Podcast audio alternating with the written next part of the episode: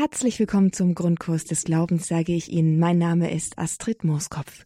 Der Grundkurs des Glaubens geht heute mit einer neuen Folge von Frag den Prof zur Bibel auf Sendung. Zusammen mit Professor Marius Reiser aus Heidesheim am Rhein gehen wir hier heute Ihren Bibelfragen nach.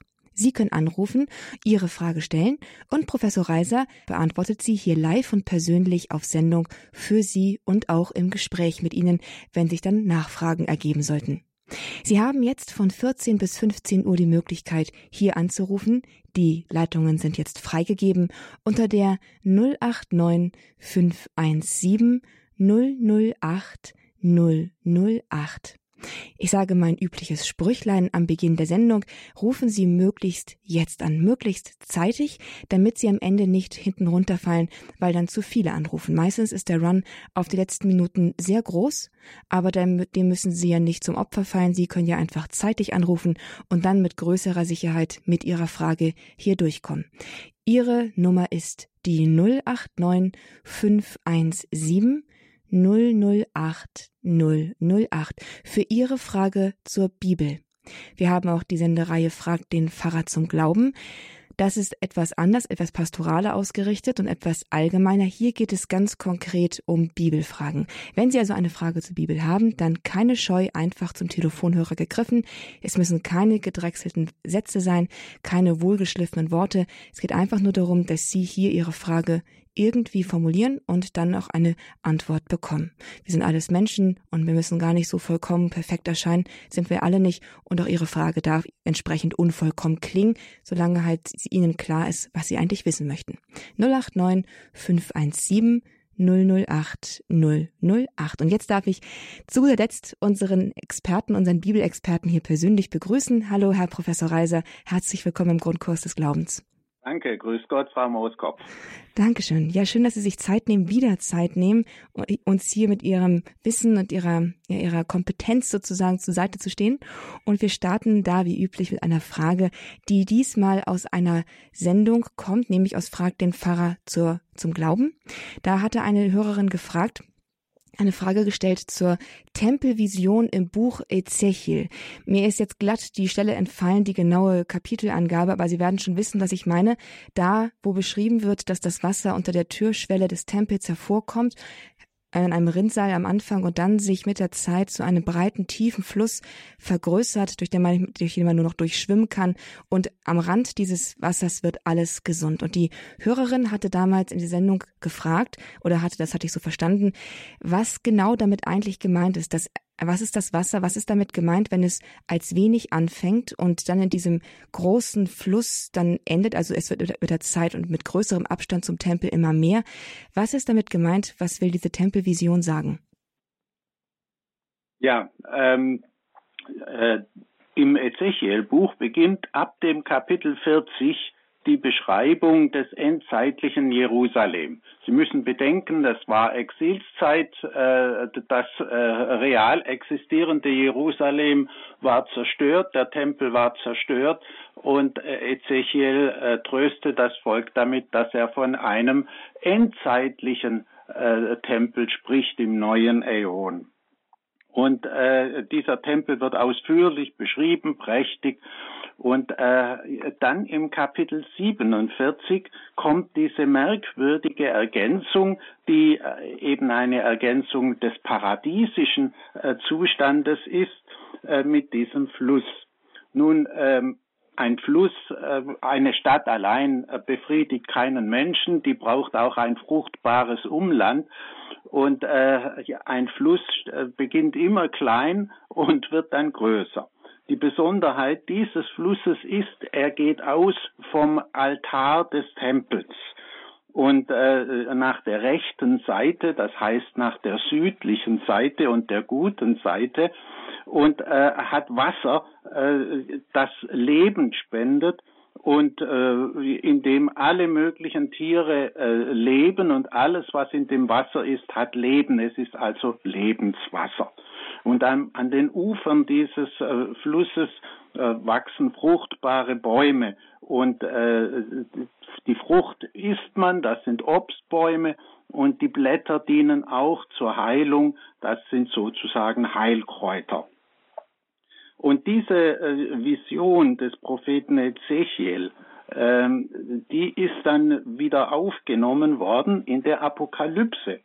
In der Apokalypse auch ganz gegen Ende im äh, Kapitel 21, 22 wird wieder das neue himmlische Jerusalem beschrieben. Und dieses Jerusalem hat aber eine Besonderheit, es braucht überhaupt keinen Tempel mehr.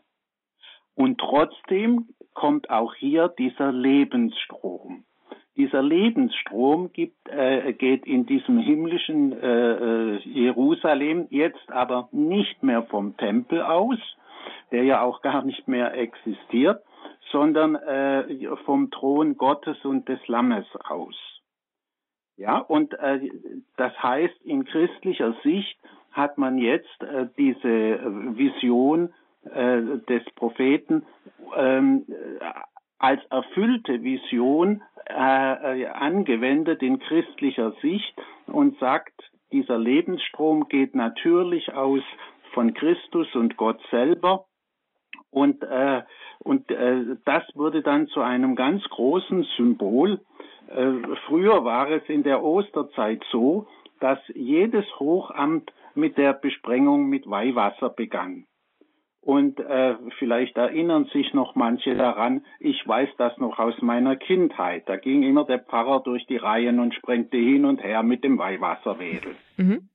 Und dazu hat man meistens eine Antiphon gesungen, äh, eine lateinische, die begann mit Vidi aquam. Vidi aquam egredientem äh, de, te, äh, de templo a latere dextro. Das ist genau ein wörtliches Zitat aus dieser Ezechiel-Vision, nicht ich habe das Wasser gesehen, wie es an der rechten, der glückverheißenden Seite entsprang. Ähm, und äh, das war eigentlich ein sehr schöner Brauch. Also früher war das die Regel in der Osterzeit, jetzt ist es ad libitum und was in der Liturgie ad libitum ist, fällt eben meistens ähm, weg. das ist wirklich unglaublich faszinierend. Also das Wasser, das, das, was wir als Weihwasser kennen, da wird darauf Bezug genommen auf diesen Lebensstrom, der aus, erst auf den, aus dem Tempel und dann vom Thron Gottes kommt. Herr Professor, aber wie ist es zu verstehen, dass das, dass das Wasser erst als ein Rinnsal kommt und dann erst zu einem Fluss wird? Irgendwie würde man doch denken, aus Gott entspringt oder aus dem Tempel entspringt die Fülle und dann wird es eher irgendwie weniger, oder? Äh, äh, nein, nein. Also das ist einfach abgelesen an einem normalen Fluss. Waren Sie einmal an der äh, Quelle eines großen Flusses? Ich bin aus dem Schwabenland in Donau-Eschingen, entspringt äh, die Donau und dann äh, ist das also nur so ein kleines Rinnsal und am Ende geht das Ganze in das Schwarze Meer und ist ein gewaltiger schiffbarer Fluss. Ich verstehe. Okay, es ist, ich hatte viel zu ganz natürlich. Mhm. Ich hatte viel zu, wie sagt man, metaphorisch gedacht und ja, ich verstehe. Es ist es ist vielmehr an, den, wirklich, an, den, an der Wirklichkeit angelehnt. Okay, das ist ähm, faszinierend und ähm, ich weiß nicht, nicht recht befriedigend, wenn es einfach nur von einer Wirklichkeit abgelesen ist, hat hat das keine tiefere Bedeutung. Was meinen Sie jetzt keine tiefere? Also das ist, ich meine, wenn es wenn es nur an nur abgelesen ist oder sozusagen nur sozusagen ähm, ent, entlehnt ist der Wirklichkeit, wie halt ein ein Fluss entsteht, nämlich erst als, als kleine Quelle und dann als breiter Fluss und dann erst breiter Fluss wird, dann scheint es halt keine tiefere theologische Bedeutung zu haben, dass es erst ein Rinnsal und dann halt ein breiter Fluss ist. Ja, ähm, durch allegorische Deutungen kann man allem äh, eine äh, Deutung geben. Mhm. Äh, und äh, das geht bestimmt, aber darüber müsste ich noch mehr nachdenken oder mal schauen, was die Kirchenväter dazu schreiben. Die schreiben bestimmt dazu und die haben bestimmt dazu eine Idee, aber da habe ich jetzt gerade keine. Okay, das macht nichts. Aber auf jeden Fall ähm, bringt es uns zum Nachdenken und die, ja, der Hinweis, dass es einfach erstmal der Wirklichkeit auch entlehnt, das ist auch eigentlich ziemlich interessant, lädt auch zum Nachdenken ein. Herr Professor, haben Sie ganz herzlichen Dank für die Beantwortung dieser Frage, die ja auch von einer Hörerin kam. Herzlichen Dank und super interessant. Gerade mit Blick auch auf Ostern, worauf wir uns ja jetzt vorbereiten, dieser, dieser, dieser Passus mit dem Wasser. Dankeschön. So, wir sind hier in der Sendung Frag den Prof zur Bibel, liebe Zuhörer. Mein Name ist Astrid Moskow. Ich begleite Sie hier durch die Sendung. Und unser Bibelexperte, Professor Marius Reiser aus Heidesheim am Rhein, ist hier live für Sie auf Sendung und beantwortet Ihre Frage zur Bibel. Sie können jetzt anrufen bis 15 Uhr. Naja, nicht ganz, bisschen früh müssen wir aufhören. Und Ihre Frage stellen. Die Nummer ist die 089 517 008 008. Und jetzt habe ich auch schon eine erste Hörerin in der Leitung. Sie ruft aus Philipsburg an. Es ist Frau Vetter. Hallo, Frau Vetter. Hallo, guten Grüß Tag. Gott. Ja, ich hätte eine Frage zu Markus 9, 4, äh, wo dann ähm, vor die, vor die, also bei der Verklärung Jesu, da erschien vor ihren Augen Elia und Mose. Und es ist äh, Elia so eine Bedeutung beigemessen, die ich nicht ganz nachvollziehen kann. Also wenn jetzt Mose und Abraham dastehen würde, äh, das könnte ich jetzt eher in Verbindung bringen. Aber warum jetzt Elia? Das wäre die erste Frage. Und dann bei Markus 9, 11, da wird dann äh, gefragt, ähm, zuerst kommt Elia und er stellt alles wieder her. Das kann ich also auch jetzt äh, nicht, nicht ganz nach. Wieso muss er wiederkommen, dieser Elia? Und was stellt er wieder her? Das, äh, also da bin ich nicht ganz klar. Ja, da wollte ich nachfragen. Dankeschön. Ich lege jetzt auf und höre am Radio weiter. Also, ähm, Elia ist äh, eine sehr wichtige äh, Figur gewesen äh, für das ähm, frühe Judentum, auch in der Zeit Jesu. Und äh, Elia äh, aus verschiedenen Gründen. Er ist ähm, äh, einer der ganz wenigen großen äh, Menschen, die bei Lebzeiten äh, in den Himmel aufgefahren sind. Sie verstehen nicht diese Geschichte mit dem feurigen Wagen. Und äh, die Menschen, die bei äh, äh, Lebzeiten in den Himmel kommen, von denen hat man gesagt, die bewahrt Gott auf für die Endzeit. Und wenn die Endzeit kommt, dann kommen diese Menschen zurück und haben noch einmal eine große Aufgabe. Und die große Aufgabe, die Elia hat, die ist beim Propheten äh, Malachi ganz am Schluss äh, gezeichnet. Äh, beim Propheten Maleachi im letzten Kapitel, da geht es nicht, wer wird ertragen den Tag seines Kommens. Gemeint ist das Kommen Gottes zum Gericht. Äh, und damit man den ertragen kann, sendet Gott zuerst Elia. Und dieser Elia, von dem wird nur etwas Konkretes gesagt, was er dem Volk tut.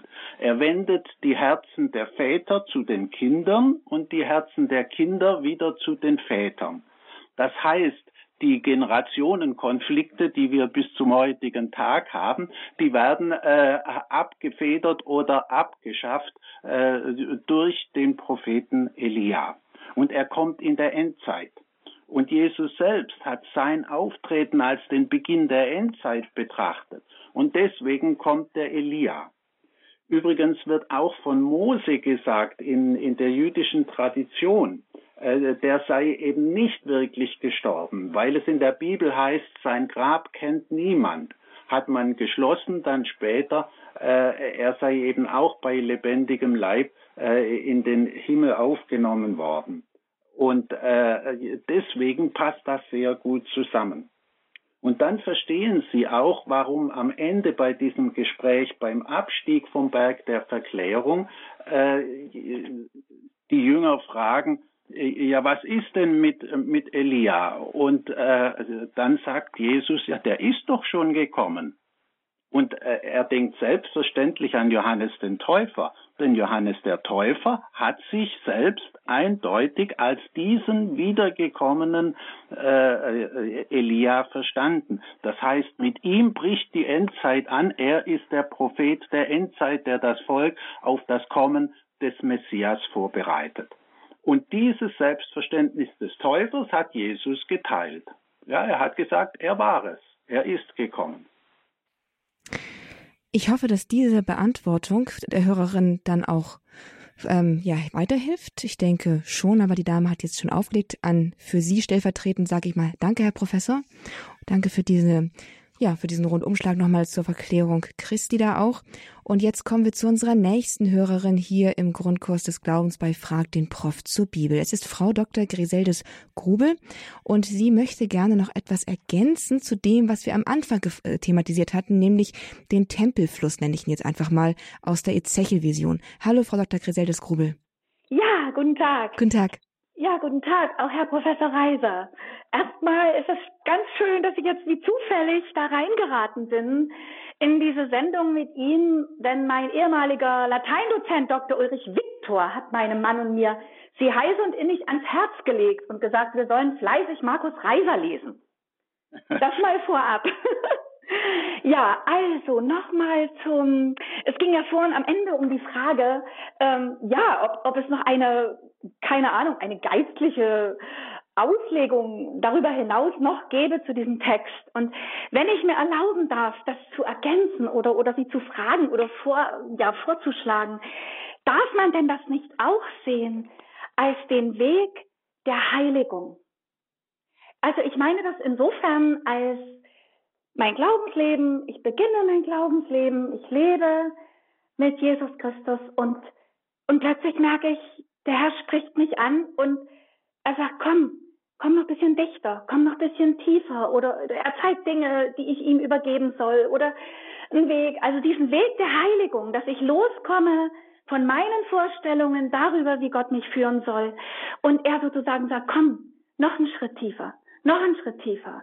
Ja nicht das Planschbecken deiner Selbstherrlichkeit und deiner Selbstbestimmung, sondern überlass dich mir bis eben dann hin zu diesem Schwimmen, dieses sich wirklich zu überlassen dem Herrn und auch zu sagen, Herr, mir ist alles recht. Also dieses Christus ähnlich werden. Darf ich das ergänzen? Ist das irgendwie, kann man das so sehen? Darf man das so sehen? Äh, das dürfen Sie ohne weiteres so sehen. Ja. Für eine geistliche Deutung gibt ja. es eine, eine einzige Bedingung, ob sie akzeptabel ist oder nicht, nämlich ja. ob sie gut ist. Ja, ich hoffe doch, dass sie gut ist. Von der Sache her äh, richtig ist, dann ist sie auch gut. Nicht, man ja. könnte ja auch noch allgemein sagen, alles fängt klein an. Auch ja. Glaube fängt klein an, nicht? Das ist der mhm. Kornglaube und äh, schon der müsste ja Wunder vollbringen können. Und äh, so beginnt alles klein und äh, das Glaubensleben eben auch. Ja. Danke, Frau Dr. Griseldes Grubel. Danke für ja. diese Ergänzung. Gerne. Ähm, ich, äh, ich sage mal aus, aus, aus Zuhörersicht und nicht Theologensicht, ähm, dass mich diese Deutung, dass sie zwar irgendwie passt, aber dass sie mich nicht befriedigt. Also sie, sie ist, äh, aber das meine ich nicht böse. Das ist, ähm, ähm, mhm. das ist nur, ich würde, ähm, sie ist mir, sie ist mir fast ein bisschen zu pastoral, aber ich, aber ich hatte halt irgendwie gehofft, dass es da vielleicht einen tieferen biblischen Bezug gibt, eine tiefere Geist Gottes Erkenntnis, wie Gott ist, wie das Wesen Gottes dadurch verständ, mhm. verstehbar ist durch durch anhand dieses Bildes, wie ist Gott, wenn er sich so zeigt. Mhm. Das war der Gedanke. Aber vielleicht, wenn ich wenn ich drüber nachdenke, wird das auch noch irgendwie mir eine tiefere Dimension erschließen, die ich jetzt gerade nicht sehe. Von daher danke ich Ihnen einfach ganz herzlich mhm. an der mhm. Stelle für diese ja, Ergänzung und für Ihren Anruf. Vielen Dank. Ja, bitte. Auf Wiederhören. Und Sie, liebe Zuhörer, sind auch herzlich eingeladen, hier mitzutun in dieser spannenden Gesprächsrunde bei Frag den Prof zur Bibel im Grundkurs des Glaubens bei Radio Horeb. Und keine Sorge, Sie müssen nicht nur hochgestochene theologische Fragen stellen zur Bibel, Sie können auch ganz einfache Verständnisfragen stellen. Wenn Sie die Bibel aufschlagen und finden, hm, das ist nicht verständlich, das ist mir nicht ganz ja, das, das ist mir einfach nicht zugänglich, dann können Sie das jetzt hier auch einfach einbringen. Die Bibel ist ein Buch, das für jeden da ist und das jeder verstehen sollte. Und hier ist die Stunde, wo Ihnen der Zugang zur Bibel erschlossen werden soll und ja, möglicherweise auch erschlossen wird, wenn Sie sich denn trauen anzurufen. Die Telefonnummer hier in die Runde ist die 089 517 008 008. Zum Gespräch erwartet Sie natürlich unser Bibelexperte Professor Marius Reiser. Er ist uns zugeschaltet aus Heidesheim am Rhein. Mein Name ist Astrid Moskopf. Ich bin Ihre Moderatorin hier. Schalte mich also nur, wenn ich mich zurückhalten kann, mit rein. Aber eigentlich ist das hier ein Gespräch zwischen Ihnen, zwischen Ihnen und Professor Reiser, wenn Sie das wünschen. 089 517 008 008. So, und unsere nächste Zuhörerin ruft aus dem Saarland an, Saarland an aus, Nord, aus Neunkirchen, meine Güte, Neunkirchen. Es ist Frau Leift. Hallo, Frau Leift. Ja, ich hätte eine Frage zu. Jesus hat doch im, vor, vor Tausenden von Menschen gesprochen, manchmal von einem Boot aus, manchmal von einem Berg aus. Wie, hat er, wie war das damals mit dem mit der Verständigung vor so vielen Menschen? Was gab es damals für Hilfsmittel? Es gab ja noch keinen Strom mit, mit äh, Lautsprechern und so weiter. Ja, das ist ganz richtig. Äh, Sie reden von Tausenden, davon ist aber äh, in der Bibel nie die Rede. Also äh, von vielen Menschen und einer Menschenmenge ist da die Rede. Und das ist klar, aber wie viele das in Wirklichkeit waren, ist eine andere Frage. Bei der Sache mit dem Boot, das spielt ja in Kafarnaum. Und wenn Sie mal in Kafarnaum sind, kann man Ihnen dort genau sozusagen diese Stelle zeigen. Und mir hat, äh, ausprobiert habe ich das selber nie, aber mir hat ein äh, wirklicher äh, Kenner des Heiligen Landes, der Pater Benedikt Schwank aus Beuron, der hat mir einmal gesagt, wenn man tatsächlich ein bisschen wegrudert vom Land und dann spricht, dann ist das wie wenn man mit einem Lautsprecher spricht und dann kann man ohne weiteres eine größere mhm. Menschenmenge erreichen. Frau Leift, hilft, hilft Ihnen das weiter? Ja, ja, das ist dann verständlich. Aber es heißt doch, dass er vor 5000 Männern gesprochen hat bei der, vor der äh, wunderbaren Brotvermehrung. Und ja, das, das, das muss irgendwie Hilfsmittel gegeben haben. Ja, äh, da müssen Sie natürlich noch eines sehen. Äh, mit mit äh, großen Zahlen ist äh, die Bibel das des Alten wie des Neuen Testaments sehr großzügig. Mhm. Sie können, äh, um das realistisch zu machen, meistens wenigstens eine Null wegnehmen. Aha ist es ein bisschen realistischer. Nicht um eine, die Vorstellung von einer großen Menschenmenge zu äh, äh vermitteln, sagt man 5000. Und äh, es ist auch eine glatte Zahl und diese Zahlen haben auch symbolischen Wert. Nicht mhm. das sagt dann Jesus und sie sollen sich zu 100 und zu 50 niederlassen. Und ja. 150, das spielt an auf die alte Lagerordnung Israels in der Wüste zur Zeit des Mose. Da werden die immer so schön in Hundertschaften aufgeteilt. Das heißt also, jetzt kommt sozusagen wieder die Wüstensituation und die Speisung in der Wüste. Äh, auch das hat symbolischen Charakter. Äh, mit, mit vielen Zahlen, die haben äh, symbolischen Charakter. Und die hohen immer, nicht wenn von David gesagt wird, ah, also Saul hat Tausende erschlagen und David Zehntausende, hat natürlich weder Saul Tausende noch David Zehntausende erschlagen, sondern vielleicht der eine zehn und der andere, na, also hundert auch nicht, ja. Also ja, ja. da müssen sie gewaltige Abstriche machen. Aber jeder weiß ja, was gemeint ist. Und Saul ist hinterher äh, äh, äh, ärgerlich, weil man dem David die hohe, die höhere Zahl gegeben hat und ihm die kleine. Das heißt, es kommt hier nicht auf die konkrete Zahl an, sondern auf das, was damit ausgedrückt wird. Mhm. Ja gut, dann Dankeschön. Bitte.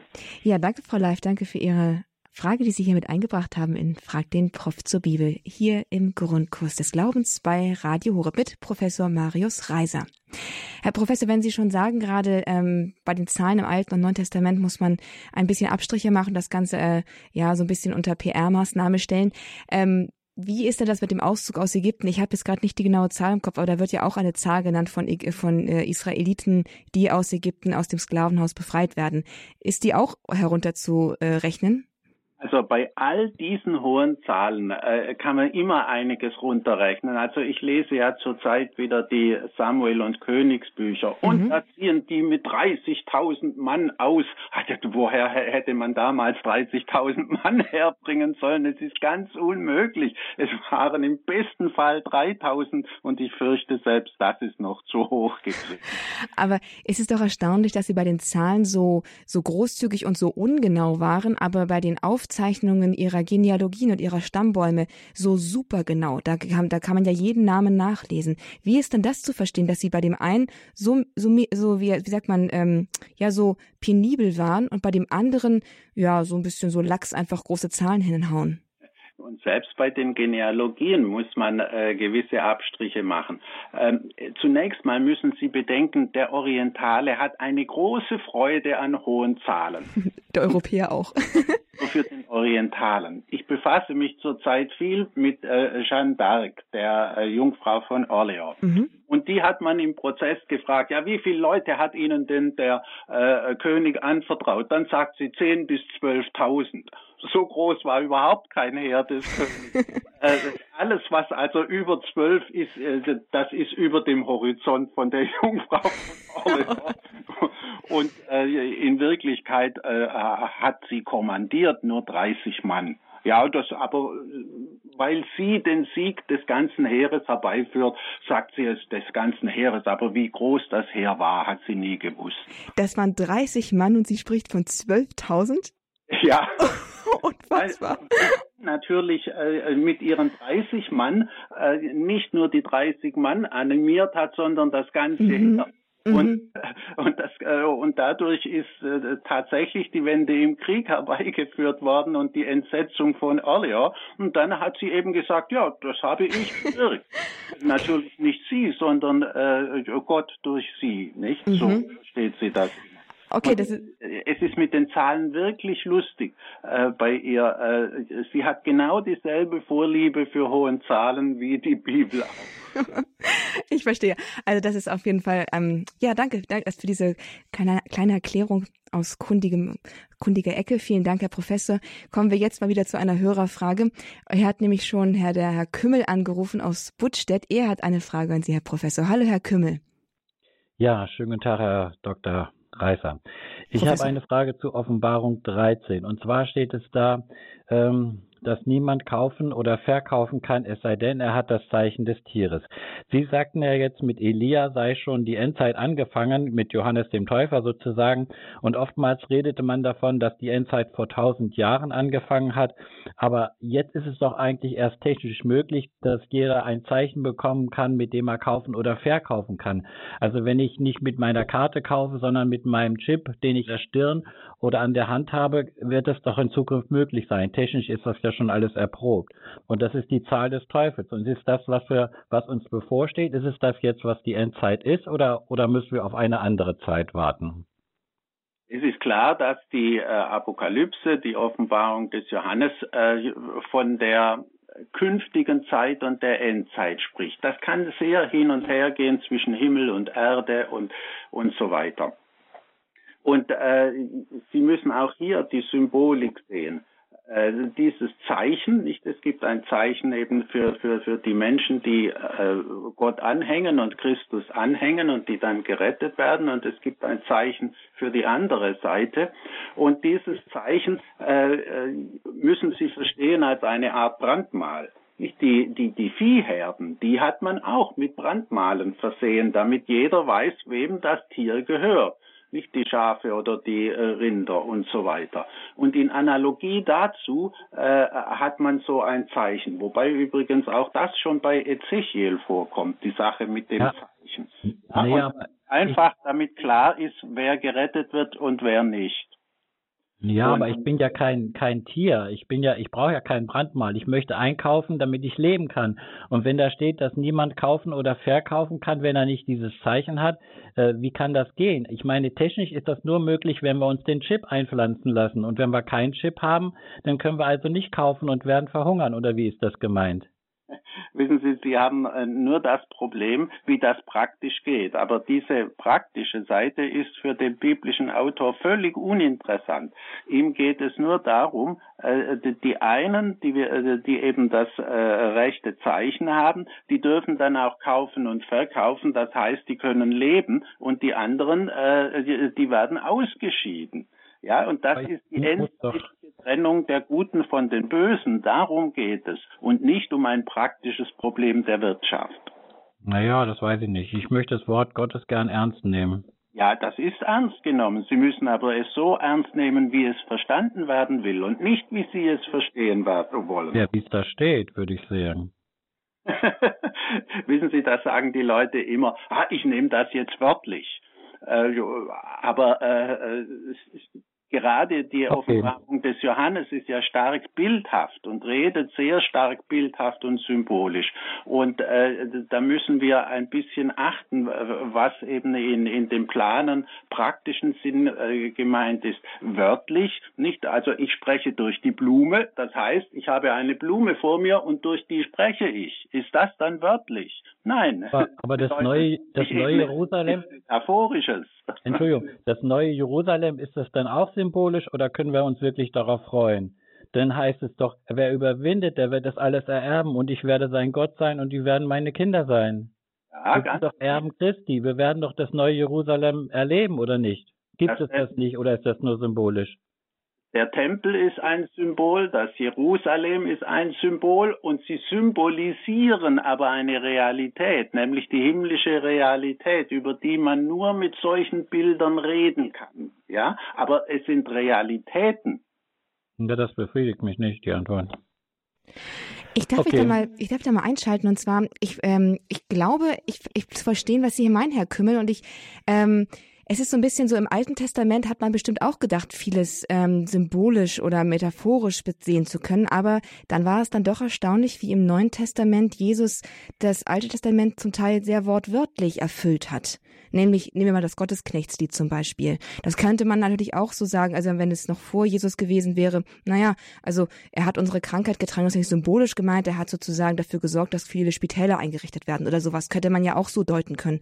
Aber da wird dann schon, dass da, da Jesus hat ganz also ausdrücklich unsere Krankheit, unsere Sünden getragen und zwar in Striemen am Leib. Und da muss ich Herrn Kümmel so ein bisschen beipflichten oder vielleicht um eine weitere Erklärung bitten, woran und wann, wann muss man sagen, hier, deute, hier ist es nur metaphorisch und hier muss man schon sagen, es ist wörtlich zu nehmen? Das, das ist natürlich ein kniffliges Problem. Mhm. Ähm, aber schon die Rede, das ist nur metaphorisch, nur symbolisch, ist völlig falsch. Metaphorisch heißt, es ist eben metaphorisch gemeint und wer wissen will, was der Sagende äh, äh, sagen wollte, der muss es metaphorisch verstehen, nicht durch die Blume reden. Äh, und äh, beim Symbolischen ist das genauso. Nicht? Also äh, das himmlische Jerusalem ist ein Symbol für den äh, unaussprechlich glücklichen äh, Zustand und die äh, und die glückliche Gesellschaft und Umwelt, die wir im Himmel haben werden. Und äh, dafür ist eben äh, sind das alles symbolische Aussage und Symbolik. Und äh, okay was man jetzt im Literalsinn nehmen muss und was im Symbolischen, das ist meistens klar, nicht? Also äh, äh, wenn Jesus am Kreuz stirbt, das ist zunächst einmal eine wörtliche Sache und trotzdem ja. ist auch das Kreuz zum Symbol geworden, sonst würden wir es nicht mhm. in jedem Zimmer aufhängen. Das stimmt. Okay, wenn wir bei ihm sind, werden wir alles wissen. Danke, Herr Kümmel, auf jeden Fall für diesen interessanten äh, Themenkomplex, den Sie hier mit eingebracht haben. Die Bibel verstehen wörtlich.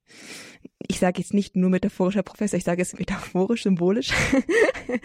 ähm, eine, eine, ja, Sie meinten recht treffend, eine knifflige Frage, die vielleicht, vielleicht noch mal in einem anderen Zusammenhang noch mal vielleicht tiefer vielleicht besprochen werden kann. Kommen wir erstmal jetzt zu unserer nächsten Hörerin, die schon ein bisschen wartet. Hier im, wir sind hier im Grundkurs des Glaubens bei Frag den Prof zur Bibel, liebe Zuhörer, in einer Live-Sendung mit Professor Marius Reiser, einem der größten und angesehensten Theologen und Kenner der neutestamentlichen Exegese unserer Zeit und glücklicherweise auch unserer Sprache. Er ist uns hier live zugeschaltet und er beantwortet hier Ihre Fragen live auf Sendung. Frau Pfeiffer hat jetzt hier angerufen und sie hat auch eine Frage, eine etwas, etwas aus dem Rahmen fallende, meinte sie. Wir sind gespannt. Hallo, Frau Pfeiffer. Ja, grüß Gott, äh, Frau Muskopf. Grüß Gott, Herr Professor Reiser. Ich ja habe eine Frage. Ich hoffe, dass Sie mir da ein bisschen weiterhelfen können und äh, hoffe auch, dass sie irgendwie einen biblischen Bezug haben könnte. Und zwar geht es um einen eventuellen ähm, Gottesnamen, der mir ja in, eigentlich noch nie in der Form bekannt äh, gewesen ist, bis ähm, kurz vorm Ableben meines Schwagers, der ähm, auf dem Zettel auf dem Block geschrieben hatte, ähm, kurz vor seinem Tod. Ähm, und zwar der Name Yamin hat mich gerettet. Aber wer, also wir, und wir ähm, rätseln jetzt eigentlich als Familie, wer Yamin sein kann. Also ich glaube nicht, dass es eine Person ja. war. Yamin. A-M-I-N. Ja, ja, J äh, genau. Also ähm, ich, wir haben ja gegoogelt, da stand nur rechte Hand Gottes, aber welcher Gott? Ja, also äh, Yamin heißt rechts im Hebräischen, das ist richtig. Und ich vermute, er hat gemeint, die rechte Hand Gottes hat ihn gerettet. Ja, äh, das, äh, Gott rettet mit seiner Rechten, das haben Sie ja sehr häufig in der Heiligen Schrift, äh, nicht gerade auch in den Psalmen, äh, denn die rechte Hand ist die, mit der man etwas tut normalerweise. Ja. Und äh, andere, eine andere Deutung kann ich dem nicht geben. Ein eigentlicher Gottesname ist das nie gewesen. Mhm. Und, äh, mhm. Deswegen äh, kann ich mir das nur so vorstellen, ja. Die Rechte Gottes meinte, weil es ein hebräisches Wort ja. ist. Und äh, denken Sie auch, vorhin hatten wir die rechte Seite des Tempels, nicht? Also Sie sehen, das ist immer das Glückverheißende. Ach, wunderbar. Das gibt uns Hoffnung, weil wir hatten noch viele Glaubensgespräche. Der, ähm, äh, der, äh, die Frauen kommen ins Grab und finden dort einen Engel an der rechten Seite, heißt ja. es bei Markus. Nicht? Ja. Also rechts ist immer das Gute. Wunderbar. Ja, das baut uns auf. es gibt Hoffnung, dass er, dass er doch, äh, wie gesagt, hat immer abgelehnt. Er hat eigentlich ähm, nie im Glauben gestanden und äh, dann in seiner Krankheitsphase konnte ich ihn ganz viele Beiträge über Radio Horeb ähm, doch zuleiten und er hat also sehr, war sehr offen zuletzt und deswegen hat uns das so bewegt, dieser Satz, den er da noch geschrieben hat vom Tod. Oh. Wundervoll. Das ist wirklich ja. eine gute Neuigkeit. Und wenn es wirklich ein, ein hebräischer Name, ein hebräisches Wort ist, dann ist ja sehr, sehr stark anzunehmen, dass es sich um den, um den Gott der Israeliten und damit mhm. auch der Christen handelt. Ja, Halleluja. Ja, wirklich. Danke. Frau Pfeiffer, äh, nicht Halleluja, wir sind in der Fastenzeit. Alles Gute Ihnen, Frau Pfeiffer. Schönen Gruß. Wiederhören. Liebe Zuhörer, Sie haben eingeschaltet bei Frag den Prof zur Bibel. Hier werden alle Arten von Fragen rund um die Bibel beantwortet von Professor Marius Reiser. Sie können hier anrufen unter der 089 517 008 008. Noch einmal die Telefonnummer 089 517 008 008. Sie rufen heute etwas zögerlich an. Liegt wahrscheinlich daran, dass die Gespräche so fesselnd sind, dass sie sich gar nicht, äh, gar nicht mehr aus ihrer Trance heraus zum Telefonhörer bewegen. Aber versuchen Sie es trotzdem einmal kurz zum Telefonhörer zu greifen, wenn Ihnen eigentlich eine Frage auf dem Herzen liegt. Und hier können Sie sie loswerden. 089 517 008 008. Und zwischendurch bringe ich jetzt einmal eine Frage ein, die uns hier aus der Redaktion erreicht hat. Ein Kollege schrieb mir, dass ich doch bitte mal den Professor fragen darf. Ähm, zu der Stelle Johannes 3, 22. Da heißt es, darauf ging Jesus mit seinen Jüngern nach Judäa, dort hielt er sich mit ihnen auf und er taufte. So, dann waren wir beide ein bisschen überrascht, weil wir beide sagten so, das ist uns irgendwie nicht so geläufig, dass, ja, dass, dass Jesus taufte. Ähm, Herr Professor, handelt es sich dabei um die gleiche Taufe, die auch wir heute empfangen im Namen des Vaters, des Sohnes und des Heiligen Geistes? Ist es eine andere Taufe und hat Jesus auch wirklich selbst getauft?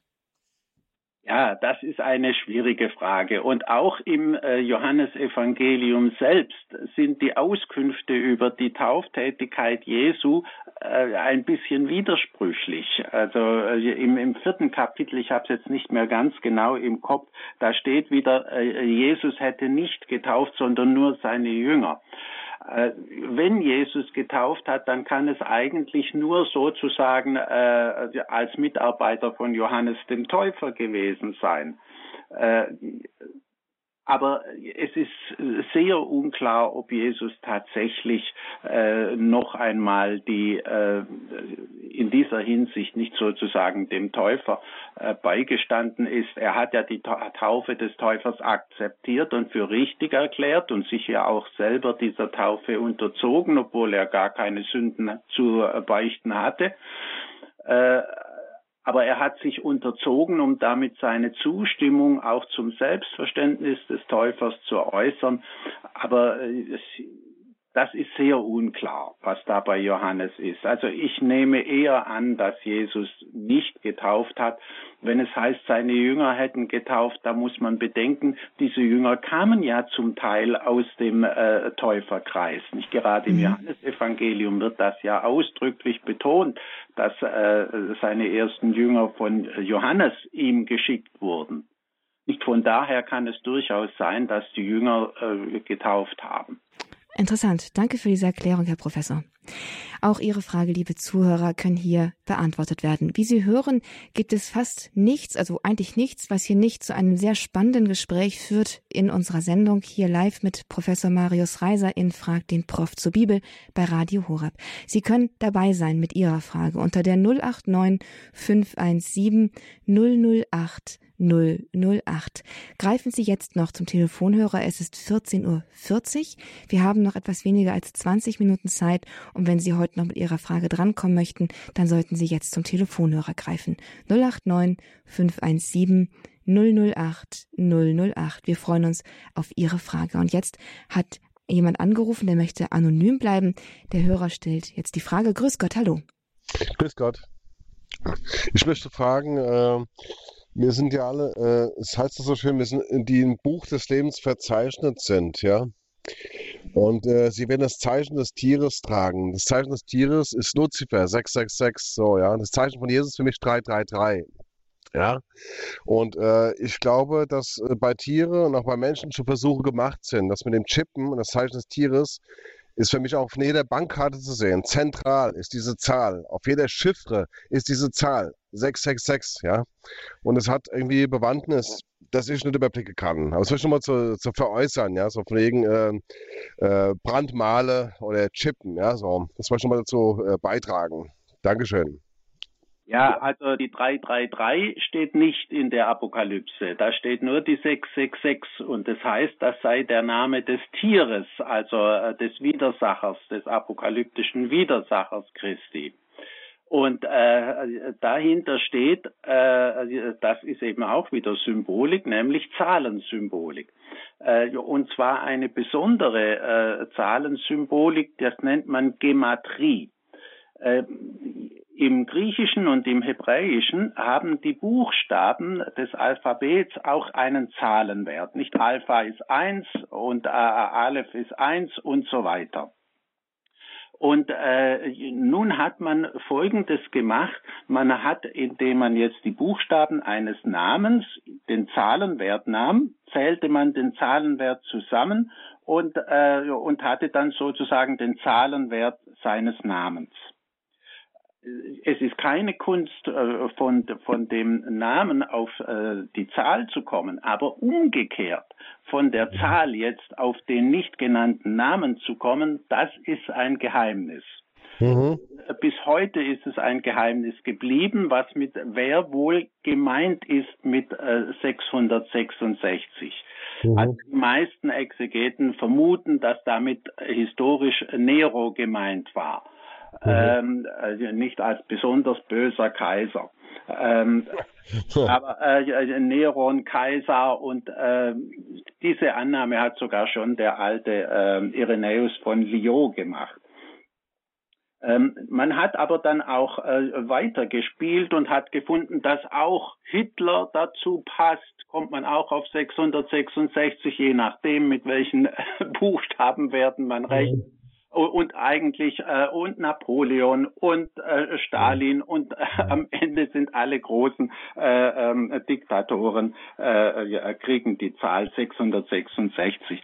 Sie sehen also, ähm, es ist eine Chiffrierung des Namens und diese Chiffrierung hat sich nicht eindeutig auflösen lassen.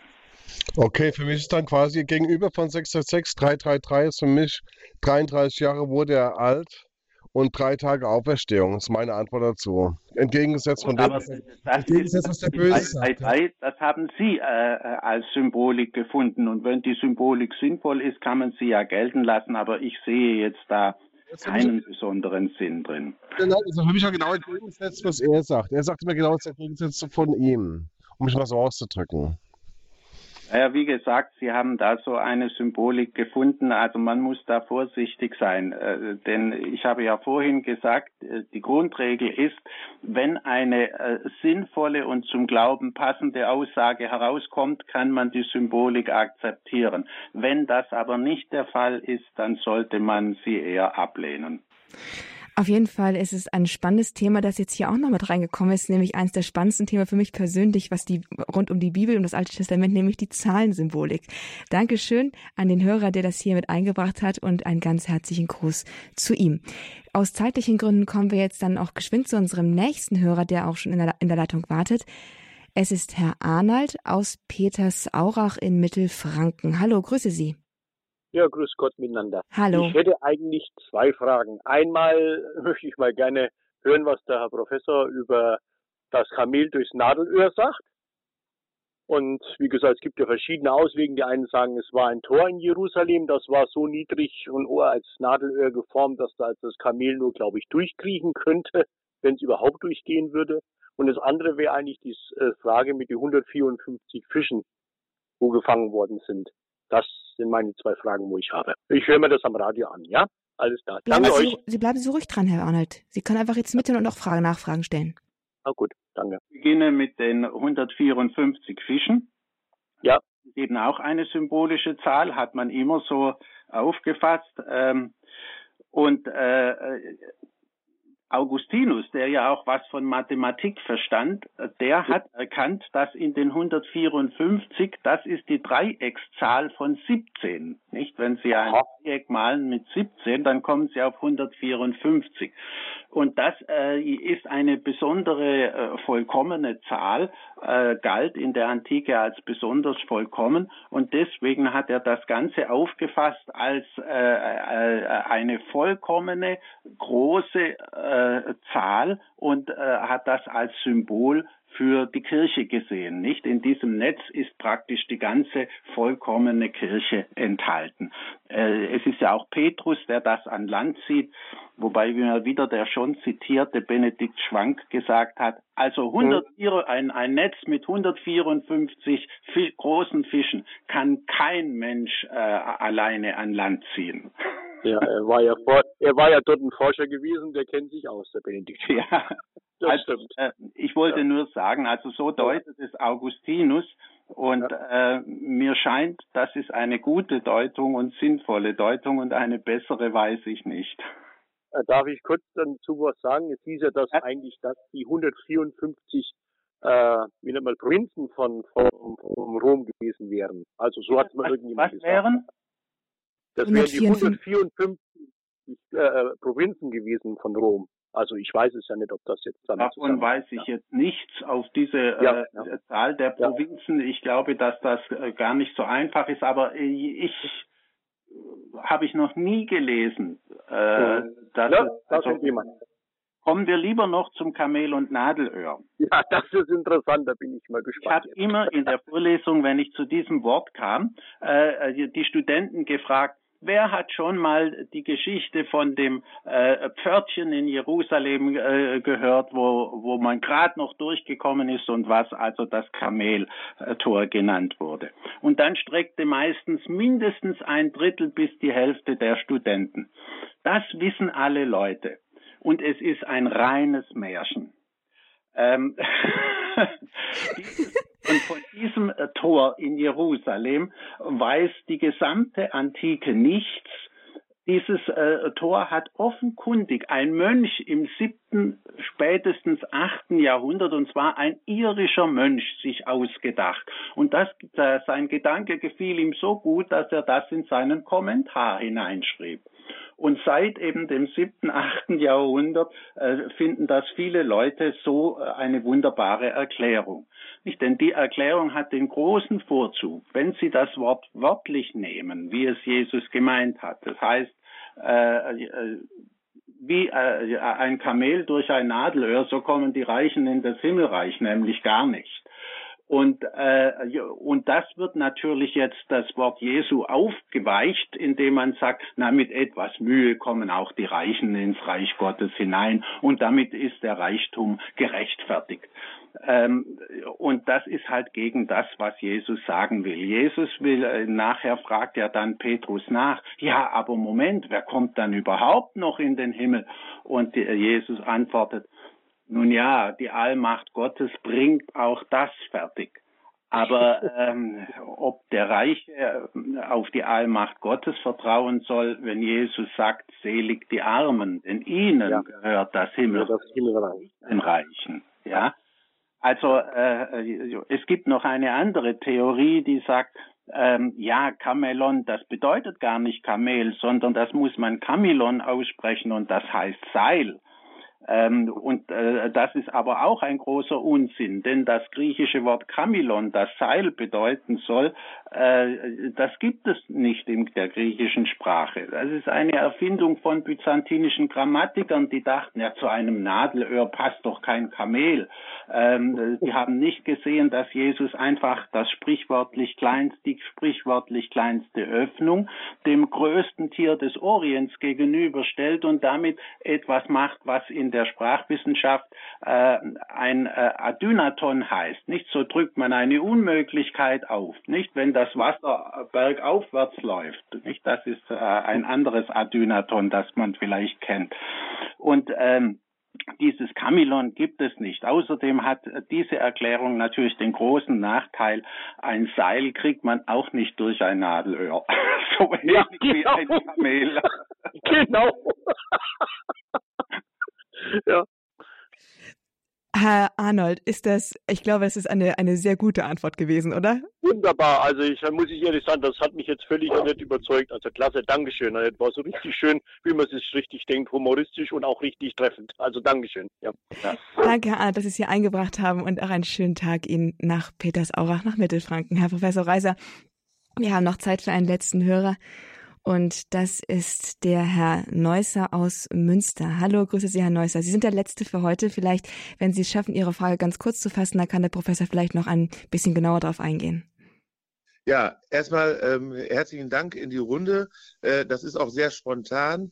Ähm, meine zwei von meinen vier Schwestern, die älter sind, waren in Maria Laach. Äh, dort habe ich einfach mal geschaut, ähm, wo das denn ist und so weiter. Und da ist mir das Deum aufgefallen. Und ich selber bin ja, heiße ja Herr Markus. Meine Schwestern heißen auch Andrea, Marianne, Christiane Gabriele. Und da war mir aufgefallen, der Spruch für das Deum war, denn wer nicht gegen uns ist, der ist für uns. Also ein positiver Spruch. Jetzt habe ich das selber gegoogelt oder nachgeschaut und da habe ich aber gesehen, im Alten Testament hieß das, wer nicht für uns ist, der ist gegen uns. Und da ist meine Frage, ähm, wie hat sich das gewandelt von dem eher negativen, wer ist für uns, wer nicht für uns ist, ist gegen uns, gegen das etwas positivere, wenn wer nicht gegen uns ist, der ist für uns. Da hätte ich vielleicht eine Antwort drauf und äh, freue mich, dass ich äh, hier auch mitsprechen konnte. Ähm, und ich bin um die 50 Jahre alt, Handwerksmeister und immer dem katholischen Glauben verbunden. Und ja, da ja. hätte ich gerne eine Antwort drauf. Danke, Hören. Ja, also passen Sie auf, was Sie da gegoogelt haben, ist halb falsch. Äh, Im Alten Testament steht das überhaupt nicht. Wir finden im Neuen Testament unter den Worten Jesu sowohl die Aussage, wer nicht gegen uns ist, ist für uns, als auch die umgekehrte. Und äh, dann hat man überlegt, ist jetzt da eins von den beiden gar nicht von Jesus und das Positivere von Jesus und das andere nicht von Jesus, das so exklusiv wirkt, ähm, sondern wir müssen davon ausgehen, beide Worte hat Jesus gesprochen. Je nachdem, unter, äh, in welcher Situation man spricht, kann Jesus sagen, äh, und im, äh, in diesem Fall ist es ja so, nicht bei dem, ähm, wer nicht gegen mich ist, der ist für mich. Da haben wir die Geschichte mit dem, ähm, die Jünger kommen und sagen, wir haben einen gefunden, der nicht zu uns gehört und aber in deinem Namen Dämonen austreibt. Dann sagt Jesus, lasst ihn, lasst ihn ruhig. Wer meinen Namen gebraucht, kann nicht leicht schlecht von mir reden. Ja, und dann kommt eben dieser Spruch, da passt er, äh, wer nicht gegen mich ist, ist für mich. In einem anderen äh, Zusammenhang, nicht wenn er sehr hart die Linie ziehen muss zwischen seinen Anhängern und den anderen, dann kann er den anderen Spruch gebrauchen. Jesus hat ja auch äh, sehr deutlich gesprochen, äh, was notwendig ist, damit man ganz zu ihm gehört und äh, was eben von ihm trennt. Und so äh, muss man eben sehen, beide Sprüche, die widersprechen sich nicht, sondern die sind situationsgemäß zu verstehen. ist damit den, den letzteren Spruch, äh, ganz kurz, MK äh, 9-40, im Grunde auf der Situation jetzt in der Ukraine, quasi alle die, die jetzt für uns sind, ja, die sind halt nicht gegen uns. Das ist auch ein Gedanken, den man vielleicht auch machen könnte. Vielen Dank. Gern geschehen. Danke, Herrn Neusser, für diese letzte Frage hier in Frag den Prof zur Bibel bei Radio Horeb. Ich muss sagen, eine der Champions League verdächtigen Sendungen in dieser Reihe. Danke, Herr Professor Reiser, für Ihre grandiosen Antworten, die Sie uns hier gegeben haben. Und danke Ihnen, liebe Zuhörer, für Ihre ebenso grandiosen Fragen, die Sie hier eingebracht haben und für das tolle Gespräch, das entstanden ist. Also einen ganz herzlichen Dank in alle Richtungen an Sie, Herr Professor. Sie können antworten. Herzlichen Dank. Ich danke. Und Sie, liebe Zuhörer, können diese Sendung auch gerne noch einmal weiterempfehlen. Und zwar können Sie diese Sendung auch runter herunterladen. In Kürze ist sie verfügbar als Podcast bei uns auf www.horeb.org. Dort in der Rubrik Grundkurs des Glaubens wird sie dann in den nächsten 45 Minuten hochgeladen werden. Auch als CD ist die Sendung natürlich zu beziehen. Schauen Sie einfach, dass Sie vielleicht auf unserer Seite, auf unserer Internetseite hore.org entweder die Nummer vom Hörerservice selbst heraussuchen, oder ich kann sie auch einmal kurz ansagen. 08328 921 120, die Nummer zu unserem CD-Dienst. Sie können aber auch eine CD über unsere Programmübersicht auf horeb.org bestellen. Da gibt es so eine Art Warenkorb, der aber kostenlos ist.